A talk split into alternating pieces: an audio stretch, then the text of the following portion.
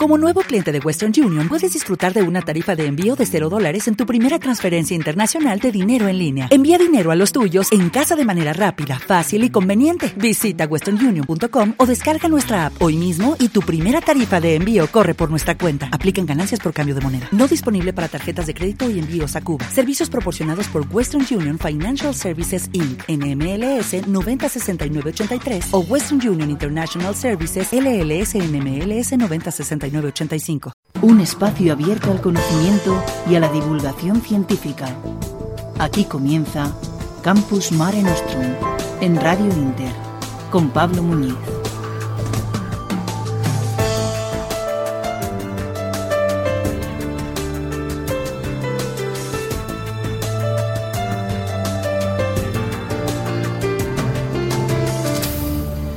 ¿Qué tal? ¿Cómo están? Saludos, muy bienvenidos, muy buenas tardes a Campus Mare Nostrum, este compromiso con el Mediterráneo, este compromiso con la excelencia universitaria de la Universidad de Murcia y la Universidad Politécnica de Cartagena. Aquí estamos como siempre, como cada sábado, puntuales a nuestra cita con la investigación, con la ciencia y con el conocimiento del Mare Nostrum. Tenemos un programa muy variado, concretamente empezaremos hoy hablando con Pascual Pérez Paredes, el coordinador de Campus Mare Nostrum en la Universidad de Murcia, porque hace unos días tuvo la oportunidad de estar en un foro muy exclusivo, aunque no excluyente, de conocimiento en el Mare Nostrum. Concretamente fue en Florencia, en el Instituto Universitario Europeo, del que muy pronto tendremos más noticias porque va a formar eh, parte como aliado preferente de CMN, ese instituto que dirige, del que es rector el español José Borrell. Nos contará Pascual Pérez Paredes a qué se dedica esta institución tan importante para el conocimiento y la educación superior en toda la ribera del Mediterráneo y por supuesto pues las próximas acciones conjuntas de futuro. Ya les adelanto que el próximo 3 de mayo Borrell estará por Murcia para dar una conferencia interesantísima y para firmar esa alianza que les estoy comentando. También conversaremos con Diego López Garrido, el secretario de Estado para la Unión Europea del Gobierno de España, del Ministerio de Asuntos Exteriores, porque se pasó el eh, pasado jueves por la Facultad de Derecho en su salón de grados para dar una conferencia bajo el título Retos actuales y perspectivas eh, de futuro de la Unión Europea. Nos va a contar cómo se está avanzando hacia esa unión monetaria, unión de poder económico y también el tema de los conflictos en el norte de África, que nos tienen muy, pero que muy preocupados. En la recta final del programa nos iremos hasta Cartagena porque la Universidad Politécnica ha patentado un eh, innovador sistema para la supervivencia de plantas ante las sequías. Nos lo va a contar su investigador Juan José Martínez. Esto y mucho más hasta las 3 eh, de la tarde aquí en la Inter para toda España. Estamos con ustedes. Bienvenidos, pónganse cómodos porque comenzamos. Tus preguntas y sugerencias en comunicación arroba campusmarenostrum.es. Durante años mis padres me han mandado de aquí a la panadería, de aquí al kiosco, de aquí a... La casa del vecino a ver si tiene sal, aceite, azúcar, pan, broca del 8 para madera. Se acabó. Les he dicho, esta vez me mandáis a la Universidad Politécnica de Cartagena. Con lo que aprendes allí puedes ir a donde quieras. Decide tu destino en deaquiadondequieras.upct.es. En la Universidad de Murcia damos título a tu futuro. Grados, másteres, programas de doctorado. 19 facultades, escuelas profesionales, institutos de investigación, cátedras. Más de 33.000 alumnos repartidos en cinco campus. La Merced, Espinardo, El Palmar, San Javier y Lorca. Un espacio para cada tipo de formación. Una apuesta por una docencia e investigación de calidad. Universidad de Murcia. 100% universidad. En Radio Inter, Campus Mare Nostrum, con Pablo Muñiz. Arrancamos en Campus Mare Nostrum este compromiso con la excelencia universitaria, este compromiso con el Mediterráneo de la Universidad de Murcia y la Universidad Politécnica de Cartagena. Estamos en este caso con Pascual Pérez Paredes, el coordinador de Campus Mare Nostrum en la Universidad de Murcia. Pascual, bienvenido, muy buenas tardes. Buenas tardes. Bueno, queremos hablar de un asunto importantísimo, trascendental diría yo, que la pasada semana tenía lugar en Florencia y es pues esa eh, iniciativa del Instituto Europeo de, mm, universitario de Florencia que invitó a Campus Mare Nostrum a ser partícipe de su fundación y sobre todo del patronato que dirige esta entidad, este organismo tan importante para Europa. Cuéntanos un poco cómo fue. Así fue, el día 6 de abril mm. se celebró el, el Research Meeting 2011 que es una de las actividades más importantes del programa Mediterráneo que tiene el Robert Schuman Center, que es un, centro de, investigación que pertenece a la universidad que tú has mencionado antes, Pablo. En este acto de apertura tuvimos el inmenso honor y el inmenso placer de poder presentar nuestras acciones y presentar el Campus Mare Nostrum en este foro. ¿Qué es el European University Institute, que tiene su sede en Florencia, como decimos? Es una organización muy peculiar. Es una universidad que, por darte cifras, actualmente tiene aproximadamente 550 estudiantes eh, de doctorado, es decir, 550 chicos y chicas de 50 países diferentes que están estudiando en esta institución con vistas a la obtención de, de su doctorado. Además es un centro que consta con una plantilla de profesorado absolutamente excepcional, 50 profesores, la creme de la creme de los estudios sociales, incluyendo derecho, economía, civilización, ciencias políticas de toda Europa, participan en la dirección de los diferentes programas de, estudio que, ofrece el Instituto Europeo eh, Universitario, como, como decía antes. Eh, además, hay pues aproximadamente 100, 100 investigadores postdoctorales. Hay aproximadamente también otros 100 profesores visitantes que van a hacer estancias cortas. Y bueno, es un centro que tiene pues de personal de administración en torno a unas 150 personas. Además es un centro que, entendido en el buen sentido, nutre de personal cualificado a instituciones como el Parlamento Europeo, la Comisión Europea, el, Banco Mundial, en fin, un centro privilegiado con el que el Campus Mare Nostrum eh, ha, iniciado unas, eh, una colaboración muy, muy importante. Con esos programas de doctorado, sobre todo, y, esa frase que yo creo que resume un poco lo que es este, este European eh, University Institute de Florencia, que es la creme de la creme, porque así todo el mundo lo entiende y todo el mundo sabe que es un punto de formación excelente en el Mediterráneo, en Europa y por ende en todo el mundo. ¿Cuáles son eh, un poco eh, las acciones de colaboración que, va a llevar Campus Mare Nostrum de cara al futuro con esta institución tan importante para, la formación universitaria, para la educación superior en, toda Europa y en el mundo? Bueno, vamos a empezar una, una colaboración que esperemos que sea muy, muy fructífera y que dure muchos años. En el, en el corto plazo te puedo avanzar que eh, vamos a colaborar en los, este año y en el siguiente año en la organización de este evento que te comentaba antes, que es el, Mediterranean Research Meeting. Este es un foro que reúne, como comentaba antes, a, a investigadores que fundamentalmente desde la ciencia política, desde la ciencia económica, desde el estudio de la legislación, desde el, desde el derecho, etcétera, plantean cuestiones que tienen que ver con el, desarrollo en todas estas áreas de la cuenca mediterránea. Eh, como te decía, tuve la gran suerte esta semana pasada de, estar en, en, concreto fue en, en Montecatini, fue la, localidad donde, donde esta universidad realizó esta actividad, a 40 kilómetros de Florencia, y participé en alguno de los, de los seminarios que se, que se organizaron en este evento. Te puedo hablar, pues, por ejemplo, temas interesantísimos y de, y de gran impacto actualmente, como por ejemplo las, las reformas políticas en la, en la cuenca mediterránea, un tema de, gran interés, eh, Islam y feminismo, eh, género y violencia de género en el, en el Medio Oeste y en el norte de África, temas relacionados con políticas familiares de, países de la ribera sur mediterránea, en fin, una serie de, temas que, sirven fundamentalmente a la Comisión Europea, al Parlamento Europeo, como think tank, como eh, grupo de, reflexión en el que se reflejan para luego plasmar políticas eh, activas y políticas que nos, que nos influyen a todos. Y en este caso, en concreto que influyen a la, cuenca mediterránea. También me gustaría comentarte que tuvimos, Campus Mare Nostrum tuvo el, gran privilegio de, estar en la mesa presidencial de la, de la apertura oficial de este, de este importante evento y compartimos, compartimos mesa con, con la señora Basma Kodami, que es la presidenta de la, de la Liga Árabe Pro Reforma, que es una organización importantísima que promueve cambios en todos estos países, en los países árabes, fundamentalmente de la cuenca mediterránea y del Golfo. Eh, su charla fue interesantísima. Habló sobre reforma, sobre cambios políticos y nos dio una visión muy muy profunda y, muy interesante sobre lo que está sucediendo ahora mismo en países pues como Túnez, eh, eh, Egipto y posiblemente también vaya a pasar en el futuro en Siria.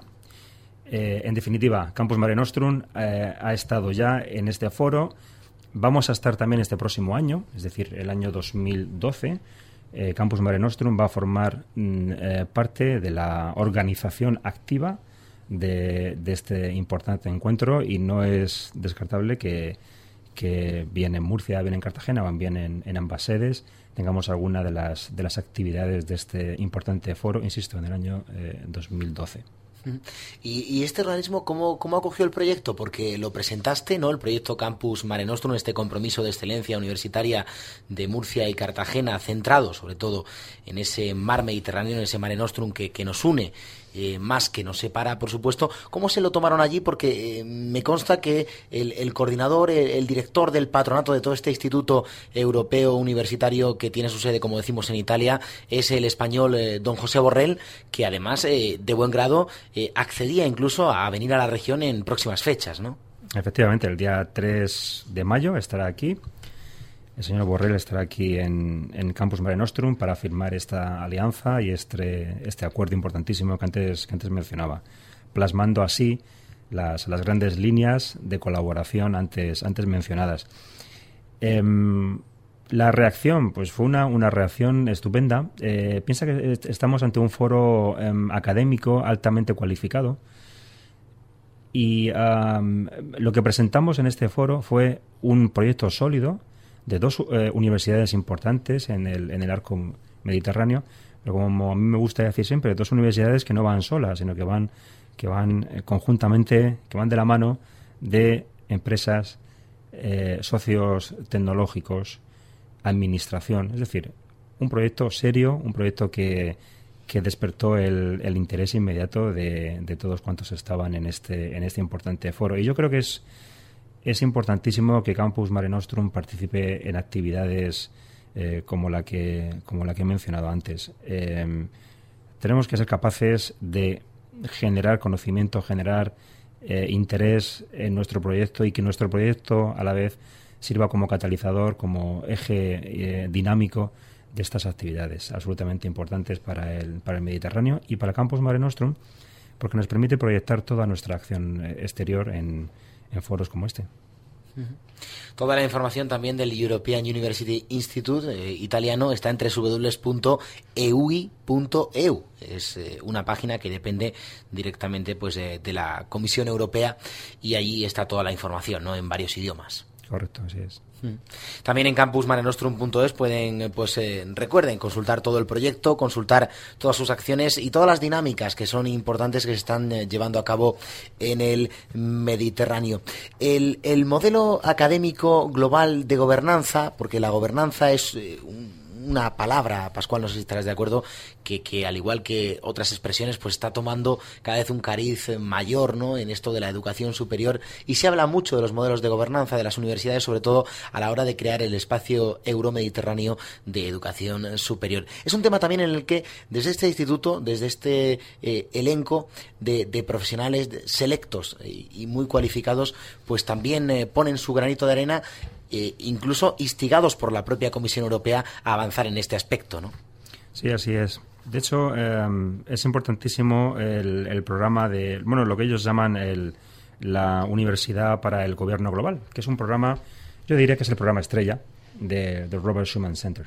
Es eh, un programa en el que participan eh, fundamentalmente académicos que trabajan en el ámbito tanto de la ciencia política como el derecho y la economía y también políticos de primerísima fila, primeros espadas de la política europea y de la, y de la política mundial. En concreto, eh, este centro, el, Robert Schuman Center, organiza pues, en, los, próximos meses, por ejemplo, seminarios sobre poder, conflicto y resolución de, problemas internacionales, eh, sobre terrorismo, eh, gobernanza de los cambios climáticos, etcétera. Esto este, este mismo año. Eh, la buena noticia es que gracias al acuerdo que vamos a firmar Campus Mare Nostrum con, con el Instituto Universitario Europeo el próximo día 3, 3 de mayo, algunos de nuestros mejores investigadores van a poder ir a este centro, al Robert Schuman Center, participar activamente en estos eh, proyectos y, permitir que, retornen a nuestro, a nuestro campus, a nuestro campus Mare Nostrum, con, con una visión eh, mucho más ampliada de estos problemas y con la, con la seguridad de que habrán, de que habrán sabido aprovechar su, su, su tiempo en esta institución. Sí, porque son todo temas globales también, ¿no? Hablamos de terrorismo, hablamos de cambio climático, hablamos de energía, de, de modelos eh, de educativos, por ejemplo, eh, en el tema de didáctico y de innovación. Muchos asuntos, muchos aspectos que están hoy en día en, en boca de todos y que son de rabiosa actualidad, se puede decir, ¿no, Pascual? Sí, sí, bueno, antes estábamos comentando precisamente sobre los, sobre los cambios eh, que, se están produciendo en el, en el, en el Mediterráneo. Es curioso, estaba esta semana pasada estuve hablando con una investigadora polaca y esta señora eh, me decía que el tema de su, de su tesis doctoral era eh, precisamente el modelo de gobernanza en Túnez.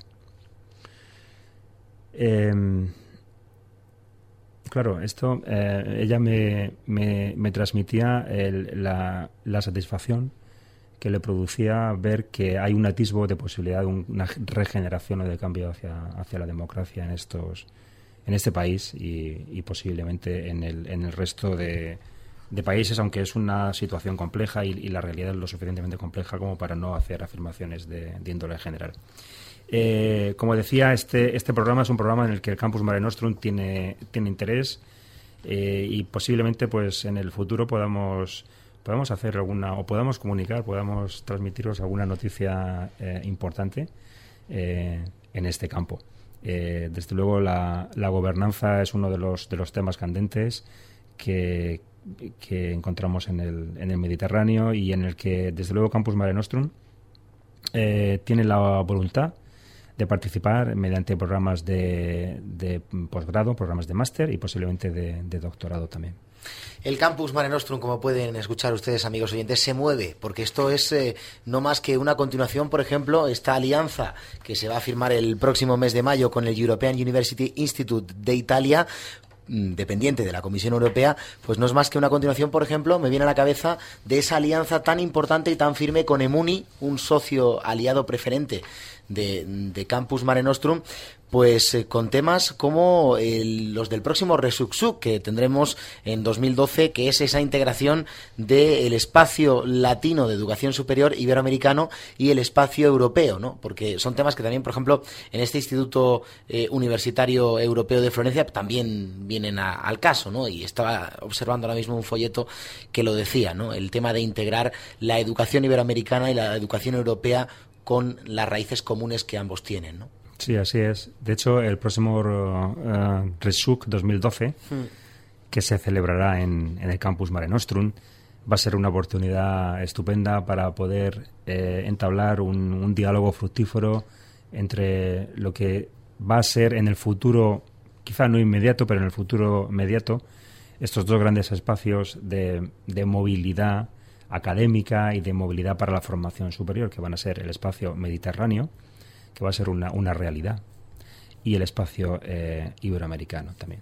Eh, me gustaría comentar que eh, mm, es interesante que Campus Mare Nostrum se, se encuentre en estas dos actividades, por un lado en, en RESUC 2012 y por otro lado en el, en el Research Meeting del Robert Schuman Center, porque son actividades complementarias, son actividades que miran hacia el Mediterráneo desde ópticas diferentes. El, el, RESUC 2012, una visión muy, muy dinámica, muy basada en la, en la em, la aportación de los estudiantes fundamentalmente de últimos cursos de grado o de primer cursos de primeros cursos de posgrado empresas de base tecnológica eh, emprendurismo y por otro lado la visión más académica más de más de formación postdoctoral un poco más hermética quizás menos aperturista ¿no?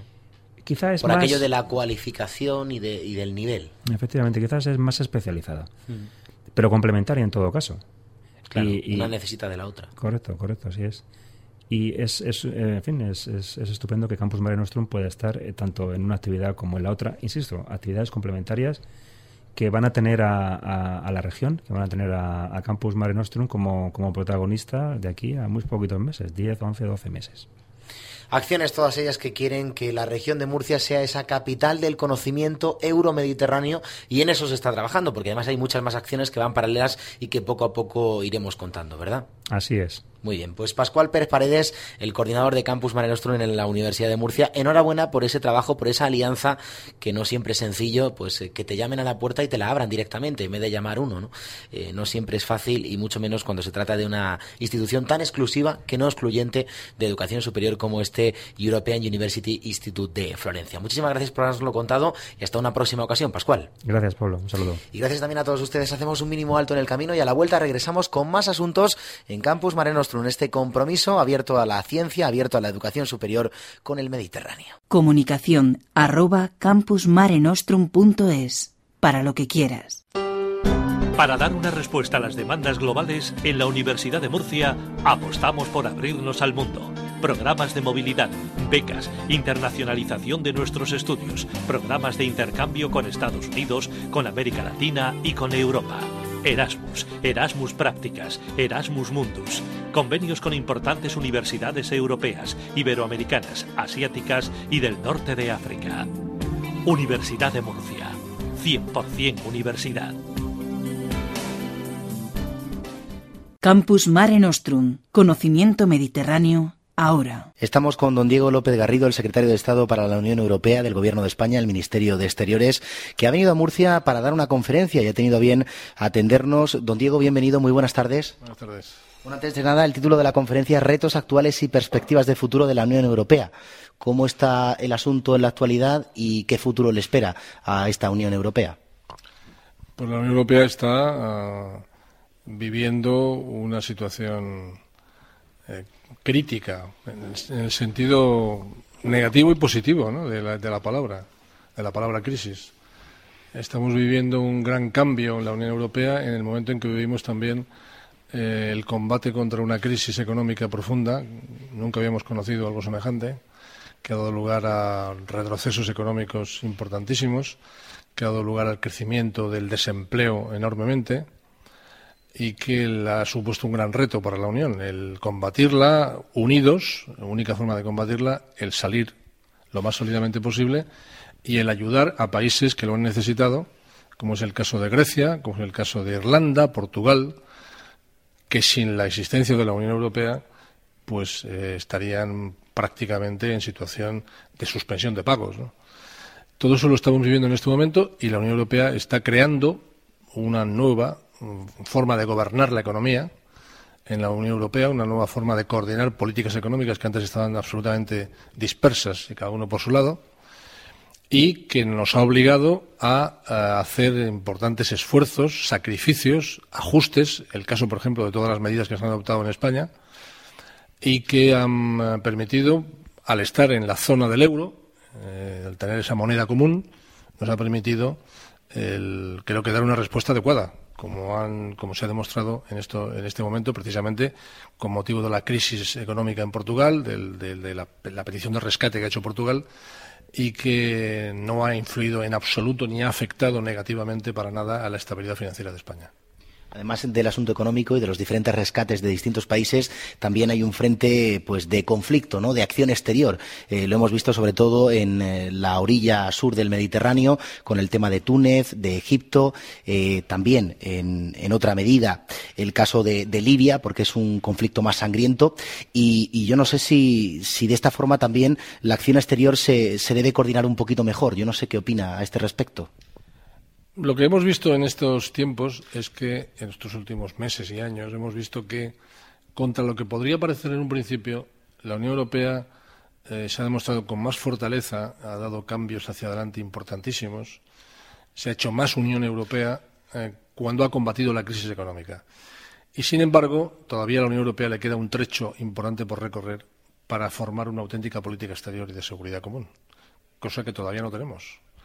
Y cuando hay pruebas tan fuertes como las del norte de África, aparece muy claramente las insuficiencias en política exterior y de, defensa que tiene la Unión Europea.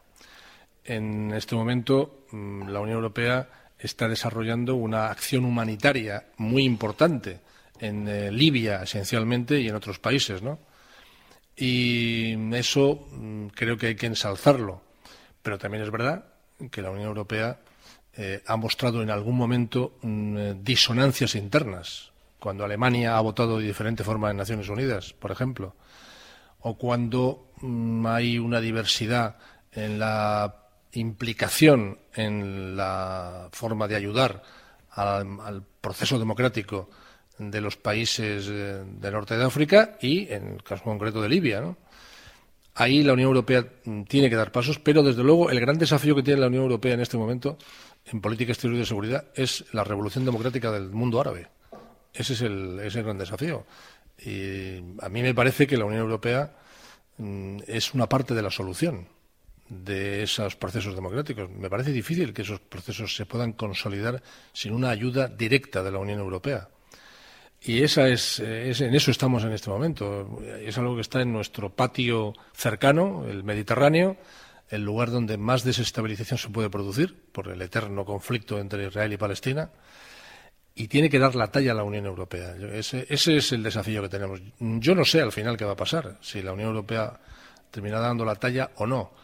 Mm, por el momento, los desajustes que hubo con ese voto de Alemania se han ido solucionando y hoy aparecemos mucho más unidos en unas políticas más claras a ese respecto, ¿no? Pero todavía creo que, hay que dar pasos hacia adelante eh, claros. Tiene que la Unión Europea aparecer mucho más en el mundo con una voz única, hay a veces demasiado ruido en las distintas posiciones y esa es, sin duda, la asignatura pendiente de la Unión Europea. Quizás hablando del Mediterráneo, tanto Francia como España deben encabezar ese liderazgo en un área, la del Mare Nostrum, tan convulsa, hablando del norte de África. Y yo no sé si también mirando un poquito de reojos a Marruecos, donde parece que, se han adelantado, se han anticipado las reformas, también porque el rey eh, goza con el eh, del cariño y de la cercanía de gran parte del pueblo y quizás el, tema de Marruecos se puede muy bien separar del resto, ¿no? de, Túnez y, Egipto y en otra medida de, Libia. No sé si está de acuerdo con, esa afirmación que he hecho, que tanto Francia como España deben liderar las políticas de acción exterior en el Mediterráneo. Yo creo que sí. De hecho, están liderándolas. Realmente quienes han, por ejemplo, protagonizado las políticas de migración de la Unión Europea, consistentes esencialmente en que hay que colaborar con los países emisores de inmigrantes para que el flujo de inmigración sea un flujo legal, no un flujo irregular, sino un flujo legal, ha sido Francia y España. Yo diría que incluso España ha establecido un modelo de relación, sobre todo con el caso de Marruecos y con el caso de África Occidental, que ha sido eh, adoptado por el conjunto de la Unión. En el pacto de inmigración que se aprobó en presidencia francesa, precisamente, y en donde España tuvo un enorme protagonismo. Y, naturalmente, que en cuanto a unión por el Mediterráneo, son los dos países que tienen mayor eh, iniciativa, con muchas dificultades. Hay que reconocer que en estos momentos la unión por el Mediterráneo sufre un periodo de mm, ralentización clarísima. ha habido como una parálisis eh, desde que se produjo el salto hacia la unión por el Mediterráneo, eh, pero ahí, de nuevo, España y Francia tienen mucho que decir. España tiene el secretariado de la Unión por el Mediterráneo en Barcelona. Francia es quien copreside en estos momentos con Egipto la Unión por el Mediterráneo y yo espero que mm, esa cumbre de la Unión por el Mediterráneo que se ha ido dilatando, dilatando porque no había una atmósfera apropiada precisamente por el conflicto entre, entre, Israel y Palestina, se pueda llevar a cabo definitivamente. Creo que este es otro de los grandes desafíos que tenemos ahora mismo y más precisamente cuando lo está, está pasando lo que está pasando en el norte de África. Eh, en este sentido, creo que todo ello va unido a la fecha que tenemos, este deadline que hay de septiembre de este año, que el cuarteto ha previsto como que debería ser el momento en el que definitivamente se reconociera a Palestina como un Estado, que pueda convivir pacíficamente con el otro Estado vecino, que es Israel. Así que estamos viviendo también desde ese punto de vista un, momento convulso. Y eh, en ese momento convulso, eh, que afecta directamente al Mediterráneo, mm, sin duda España y Francia son los países, seguramente junto con Italia también, pero desde luego Francia y, España han tenido una gran sintonía cuando se han enfrentado a, esta situación de crisis y están llamados a, liderar, desde luego, la respuesta de la Unión Europea en este sentido, esa potenciación de lo que llamamos la vecindad sur de la Unión Europea, a través de esa política de vecindad que debemos de fortalecer. Y en el caso de Oriente Medio, pues España tiene un papel más clave, porque el que fuera ministro de Exteriores, don Miguel Ángel Moratinos, ahora es el delegado de la Unión Europea para esa zona, ¿no? Y es un poco el que tiene que, marcar la pauta. Hemos estado viviendo durante las mm, hace unas semanas en Cartagena el foro de Oriente Medio, retos y soluciones, y por allí han pasado los embajadores de Palestina, de Israel, el propio Moratinos. Eh, bueno, es una zona de muchísima discusión en la que queda mucho por hacer en acción exterior. Pero yo quisiera que mm, me comentara si puede ser eh, alguna de las razones por las cuales, por ejemplo, no ha sido posible, como usted reconocía, la reunión de Unión por el Mediterráneo y, sin embargo, eh, a nivel de educación superior hay instituciones como EMUNI, la Universidad Euromediterránea, hay el Instituto Europeo Universitario de, Florencia, en el que está don José Borrell también coordinando esa acción. Y, sin embargo, en materia educativa, en materia de movilidad de estudiantes, estando en una universidad como estamos en la Universidad de Murcia, todo funciona y cada vez va a más, incluso eh, saltando los obstáculos de, esa revolución árabe que hay en la, la ribera sur del Mediterráneo. No sé si por ahí se puede empezar también a canalizar el resto de dificultades. Bueno, lo que ocurre es que la Unión por el Mediterráneo lo que está haciendo es promocionar a proyectos concretos, como es el caso de los que ha citado, ¿no? En la Universidad del Mediterráneo, mm, el protagonismo que en eso debe tener eh, Eslovenia, o el caso de pues eh, toda la política de movilidad. Todavía no hemos conseguido lo que pretendemos en la política de movilidad y no puede compararse con cómo está funcionando, por ejemplo, Erasmus en el ámbito de la Unión Europea. Pero aspiramos a que esa sea una palabra clave. La palabra movilidad tiene que ser una palabra clave de futuro. Y, eh, creo que la política de contacto people to people, la gente mm, contactando eh, con, otra, con otra gente que vienen de culturas muy distintas, que se trasladan para hacer estudios determinados. Todo eso eh, con una política de visados adecuada, que tenga en cuenta el factor seguridad también, creo que puede hacer que eh, esta cierta parálisis política que a veces se ve y que está muy condicionada, una vez más, por el conflicto israelo-palestino, pueda ser contrarrestada, incluso mm, superada eh, ayudada por esa política de, movilidad, de movilidad que creo que es la forma en la que la sociedad civil tiene que implicarse en este proyecto mediterráneo. No es un proyecto solamente para políticos o para la clase política, es sobre todo un proyecto para la gente. Y, la palabra movilidad, como digo, es clave para esa futura eh, área que queremos que sea un área que tenga una capacidad para lanzar proyectos que modernicen y que estabilicen esa región. Así que, bueno, en estos últimos eh, eh, meses ha habido una cierta dificultad en el secretariado en Barcelona porque eh, ha dimitido el secretario general. Vamos a ver si podemos cubrir ese vacío y otra vez recuperamos el ritmo del proceso que se ha llamado Barcelona en este momento y que se llama Unión por el Mediterráneo. Yo quisiera, hablando de la gente y quedándonos en España, en nuestro país, eh, si desde su Secretaría de Estado palpan cada vez eh, mejor que, la gente conoce bien las instituciones europeas, que no hablamos como hace 20 años que eh, nombrar al Consejo, a la Comisión, al Parlamento o al Comité de las Regiones era poco menos que hablar de, de futuro, ¿no? no de presente. Yo no sé si se palpa también que las instituciones europeas cada vez se acercan más a la ciudadanía en los diferentes estados y en particular en nuestro país.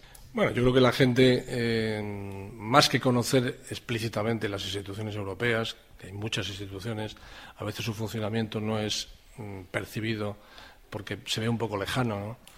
Lo que sí es claro es que la gente sabe que el proyecto europeo es absolutamente fundamental. Eso sí que lo sabe todo el mundo, ¿no? Que mm, Europa es clave en cualquier proyecto eh, que ya no puede ser meramente nacional para poder eh, pues afrontar desafíos importantes que la gente sabe que existen, el desafío del medio ambiente, por ejemplo, o de la seguridad o de la, o de la economía. Todo el mundo sabe que es imposible poder afrontarlo.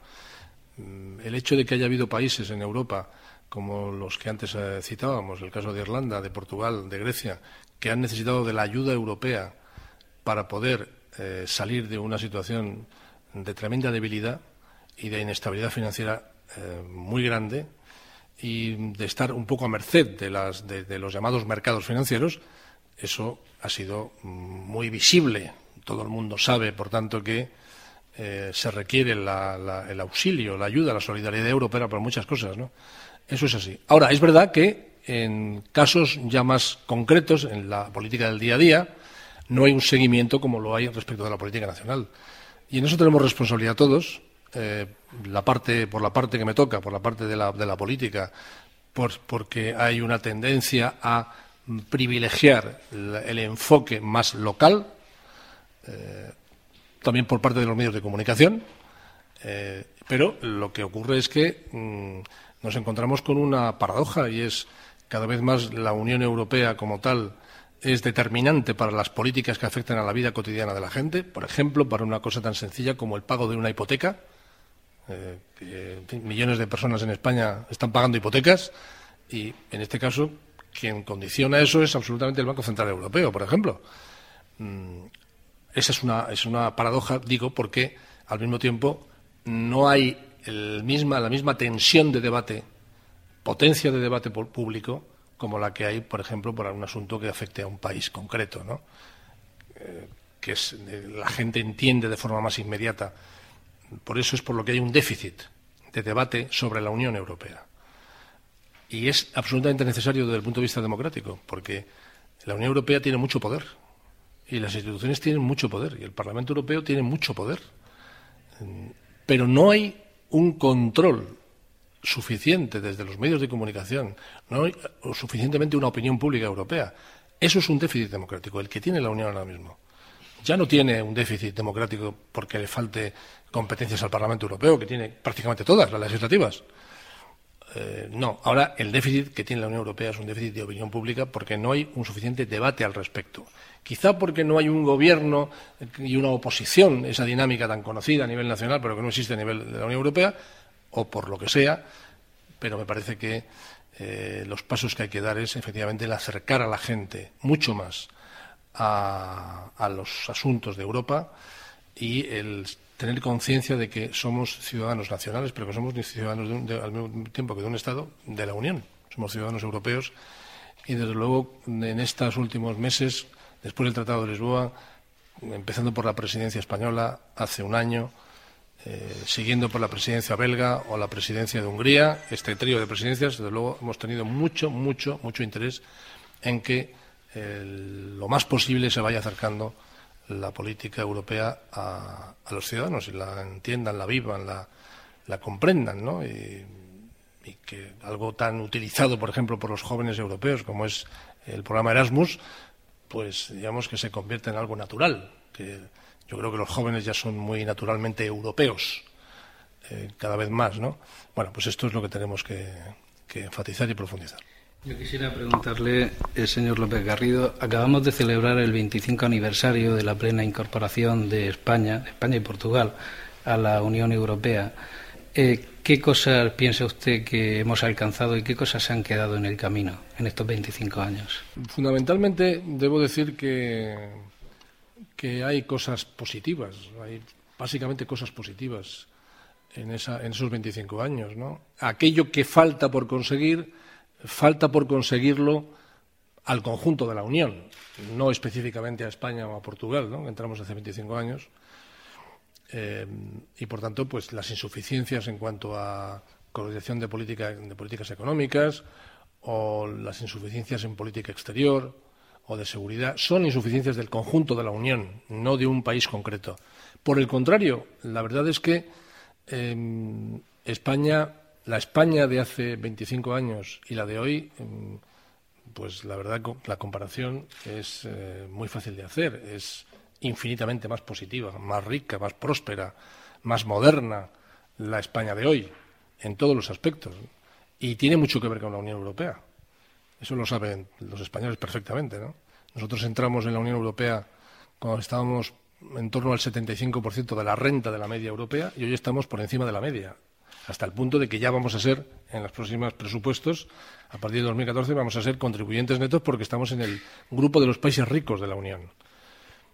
Eso mm, no se hubiera producido si no es porque se ha producido una política de solidaridad expresada, por ejemplo, en fondos estructurales que han modernizado las infraestructuras españolas, las carreteras, el ferrocarril, todos estos elementos que son fundamentales para dar competitividad a la economía y que eh, nos han permitido ser un país moderno. Eh, y, además porque los españoles lo han abrazado con muchísimo interés. Si hay un país muy europeísta, profundamente europeísta, eh, de los más que hay en la Unión Europea, preguntes, hagas las preguntas que hagas sobre los temas que, se quieran, siempre, siempre destaca España como un país que se cree mucho el proyecto europeo. Eh, España mm, se cree mucho que nuestra gran apuesta histórica ha sido la Unión y que esto nos ha cambiado para bien desde el punto de vista económico, pero también desde el punto de vista de la seguridad, de la estabilidad financiera y que nos ha servido también mucho para poder combatir mejor eh, una crisis eh, tremenda que nació al otro lado del Atlántico, sin nada que ver con la Unión Europea, que nos ha afectado y que hemos podido, hemos podido sobrellevar, combatir adecuadamente y esperemos que la superaremos definitivamente, entre otras cosas, gracias a que estamos en la Unión Europea y estamos en una zona de moneda mm, única, ya no solo de moneda común, sino de moneda única como es el euro. ¿Y el posible rescate o el rescate de Portugal nos sitúa a nosotros mm, en primera línea de más cerca de, ese peligro que, que podemos tener? ¿Nos sitúa más cerca? Bueno, a mí me parece que lo que ha demostrado el rescate que ha pedido Portugal es que eh, ese famoso, esas famosas fichas de dominó que iban supuestamente cayendo, primero era Grecia, luego caía Irlanda, luego caía Portugal, luego caía España, era una pura creación de marketing eh, virtual, porque mm, no tenía nada que ver con la realidad. Es decir, no, no cayó Irlanda en el rescate eh, porque cayese antes Grecia, ni Portugal porque cayese antes Irlanda, sino por las características propias de cada país. las dificultades de cada país son las que hacían que los mercados no confiasen suficientemente en algunos de ellos y, por tanto, que no pudiesen financiarse. el problema que, ha, habido en la Unión Europea es que determinados países no tienen suficiente capacidad de financiación de su economía. Y en este caso hay tres tres países de la zona euro que no tienen capacidad de financiación de su economía suficientemente y que necesitan financiación de la Unión, financiación, ayuda externa, oxígeno que viene de la Unión Europea y también a través del mecanismo que se ha creado del Fondo Monetario Internacional. Pero los países que eh, han tenido una capacidad suficiente económica, que han eh, sido capaces de, en coordinación con el conjunto de la Unión Europea, hacer determinados sacrificios y ajustes ante la crisis, eh, estos países mm, no han tenido problemas ni tienen problemas en cuanto a su financiación. España se financia en los mercados. la decisión de Portugal no ha afectado para nada la estabilidad financiera de España. No se encareció la financiación de España en los mercados, sino que al contrario, lo que se ha visto es desde, la petición de rescate por parte de Portugal es que se ha hecho más barata la financiación española, la financiación de la deuda pública española, y eso tiene que ver con la política que se ha llevado en los últimos tiempos y que ha sido reconocida como una política que era la adecuada. Política que evidentemente ha, supuesto muchos sacrificios, que además va unida a un problema persistente en, España, que es un alto nivel de desempleo, pero que eh, ha situado a España eh, sólidamente en un momento de turbulencia financiera fuerte eh, y, por tanto, esa, esa, eso que le pasó a Portugal, que le ha pasado a Portugal, probablemente ha sido porque no hubo suficientes reformas anteriormente y no hubo un apoyo del conjunto de las fuerzas políticas de la oposición portuguesa a medidas imprescindibles que había que tomar y que ahora va a tener que tomar Portugal probablemente agravadas. Por eso es por lo que yo no he entendido nunca cómo un, partido como el Partido Popular fue capaz de eh, intentar boicotear medidas que eran absolutamente imprescindibles para España y que, si no se hubieran adoptado, nos hubieran acercado a lo que le ha pasado a Portugal. Eso es lo que yo no he entendido nunca. Cómo el Partido Popular votó contra esas medidas que se ganaron por un voto gracias a que el Partido Socialista y otras fuerzas eh, nacionalistas y otros partidos, sin embargo, sí votaron esas medidas que eran absolutamente necesarias, ¿no? Y ahí, pues, se demostró que eh, hubo una oposición muy insolidaria, muy ciega, históricamente hablando, en términos históricos, y que para mí ha sido la gran decepción en cuanto a lo que ha sido el Partido Popular. Lo hemos visto con el rescate de Portugal. Eh, necesitamos una, eh, un apoyo del conjunto de las fuerzas políticas a estas medidas imprescindibles. En España no lo tuvimos, eh, pero afortunadamente hubo una mayoría parlamentaria suficiente para poder salir adelante. Pues muchísimas gracias por habernos atendido y que disfrute de su estancia en Murcia. Muy bien, muchas gracias. Un día estaba en la Universidad Politécnica de Cartagena y al siguiente, ¡zas! en el espacio exterior. Este y otros casos de teletransportación en de aquí a donde quieras.upct.es. Visita nuestra web campusmarenostrum.es. Nos vamos ahora en este Campus Mare Nostrum, en este compromiso con el Mediterráneo de la Universidad de Murcia y la Universidad Politécnica de Cartagena, precisamente a la ciudad departamental, a la trimilenaria, porque la UPCT ha patentado un sistema para la supervivencia de plantas ante la sequía, un tema muy importante, un tema agroalimentario y, bueno, de futuro, sobre todo en una región tan falta de agua como la región de Murcia. Tenemos contacto con uno de los investigadores de este grupo que ha patentado este innovador y moderno sistema Don Juan José Martínez, bienvenido, buenas tardes. Hola, buenas tardes. Bueno, ¿nos puede contar en qué consiste esta patente o este, este sistema que han patentado para darle vida a las plantas en momentos de sequía? Sí, básicamente se trata de eso. Es un sistema diseñado para recoger el agua de lluvia en épocas de, de lluvia, en las mejores épocas del año, que almacenaría ese agua y la pondría a disposición de la planta precisamente cuando el suelo está extremadamente seco. O sea que no, es un, no es un sistema de riego porque no se trata de que se esté regando continuamente la planta, sino que cuando el suelo está muy seco, pues por capilaridad extraería el agua a través de unas cápsulas porosas de porcelana del recipiente que ha almacenado el agua durante la lluvia. Es básicamente la idea. Este sistema lo habéis desarrollado tanto eh, tú, Juan José, como José Antonio Franco. Sí, bueno, eh, ha participado prácticamente todo el grupo de investigación. La idea original y principal fue de José Antonio Franco, que ha llevado el peso de, de la idea. Y bueno, pues los demás hemos ido colaborando con él y aportando pues cada uno unas ideas, unos desarrollos. Y bueno, pues al final, a, final del año pasado se, se pudo patentar y ahora el próximo paso pues sería desarrollar un prototipo para ver si podemos ponerlo en marcha cuanto antes. ¿Qué lo ensayaríais? ¿En la finca Tomás Ferro de La Palma? Sí, prácticamente todas las investigaciones básicas se hacen en la finca Tomás Ferro de La Palma, que es la finca que le da servicio experimental a la Escuela de Agrónomos de Cartagena, aunque luego pues también tenemos contacto con otras fincas y en los propios montes a veces de la comunidad autónoma, en suelos públicos, hacemos también determinados ensayos. Sí, porque más o menos la aplicación de este sistema sería para proyectos de revegetación, reforestación, el paisajismo, tanto urbano como en entornos eh, puramente naturales, ¿no? Eh, sí, sobre todo eh, también en paisajismo, pero ya no tanto en, zonas urbanas, porque a lo mejor ahí es más fácil tener un acceso al agua. Sí. Quiero decir, en jardines públicos, pues en una época de sequía siempre vamos a tener fácil dar un riego de socorro pero ya en ambientes naturales, más alejados de lo que es el cinturón urbano, pues en todos esos proyectos de vegetación de taludes de, o incluso de montes, donde la disponibilidad de agua es nula en verano, pues este sistema podría ir bien, que es la idea.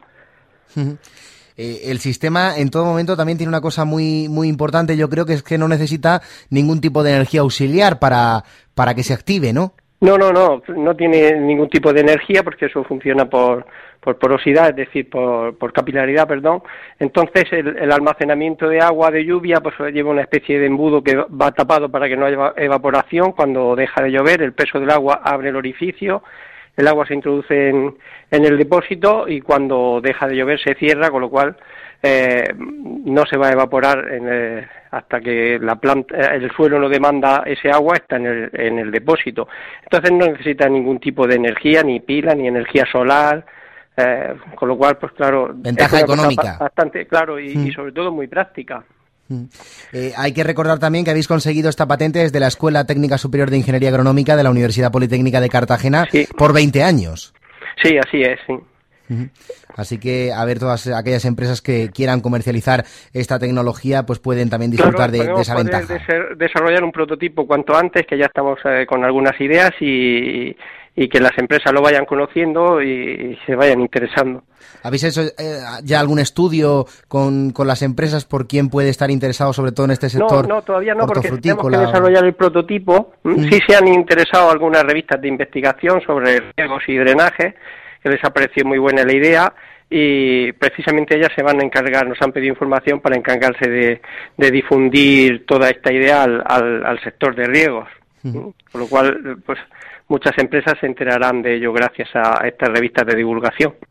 Muy bien, pues que haya mucha suerte en esas últimas pruebas y sobre todo en, la difusión a las empresas porque es un método, un sistema muy innovador para, insisto, recuerden, ayudar a sobrevivir a las plantas, sobre todo en terrenos áridos y ante la sequía, esa sequía que desgraciadamente padecemos muy mucho en la región de Murcia. El investigador, eh, Juan José Martínez, enhorabuena por, por este estudio y sobre todo por, por la patente del sistema, que vaya muy bien en el futuro y que podamos contar pues éxitos de esta novedad importante para las plantas que, que se vaya pues poco a poco también eh, dando a conocer e implantando a través de empresas eh, y llevándose a la práctica. Enhorabuena. Esperemos que sí, muchas gracias. Muchísimas gracias. Pues hacemos un mínimo alto en el camino y a la vuelta ponemos el broche final a este programa de Campus Mare Nostrum en plena Semana Santa, este compromiso con la investigación y el conocimiento en el Mediterráneo. En Radio Inter, Campus Mare Nostrum, con Pablo Muñiz.